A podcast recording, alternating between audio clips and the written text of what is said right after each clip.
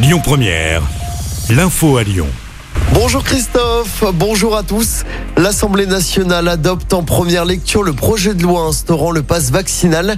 Le projet de loi doit désormais être examiné par le Sénat en début de semaine prochaine pour une entrée en vigueur espérée au 15 janvier par le gouvernement. Et en attendant, le virus poursuit sa course folle. Plus de 330 000 contaminations hier. C'est tout simplement un nouveau record sur une journée.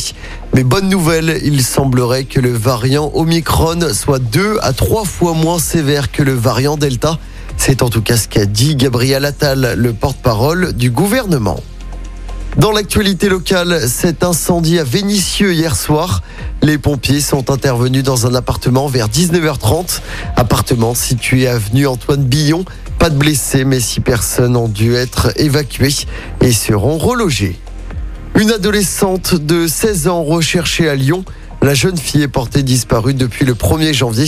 Elle a quitté les Bouches du Rhône pour rejoindre la gare de la Pardieu à Lyon où son téléphone a été localisé. Pour la dernière fois, c'était samedi matin. Une enquête a été ouverte pour disparition inquiétante. Un drame hier dans l'Ain.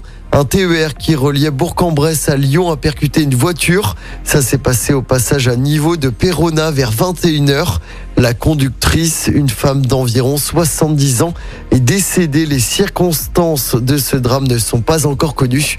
Une enquête a été ouverte. En football, à trois jours du choc face au PSG, l'OL espère encore pouvoir accueillir plus de 5000 spectateurs dimanche soir au groupe Ama Stadium. Le club lyonnais souhaite au minimum pouvoir accueillir les 20 000 abonnés de l'OL cette saison. Pour nous, il n'est pas envisageable de choisir parmi nos 20 000 abonnés, a indiqué Xavier Pierrot, le stadium manager du club. Une décision sera communiquée tout à l'heure aux supporters. Écoutez votre radio Lyon Première en direct sur l'application Lyon Première, lyonpremière.fr et bien sûr à Lyon sur 90.2 FM et en DAB+. Lyon Première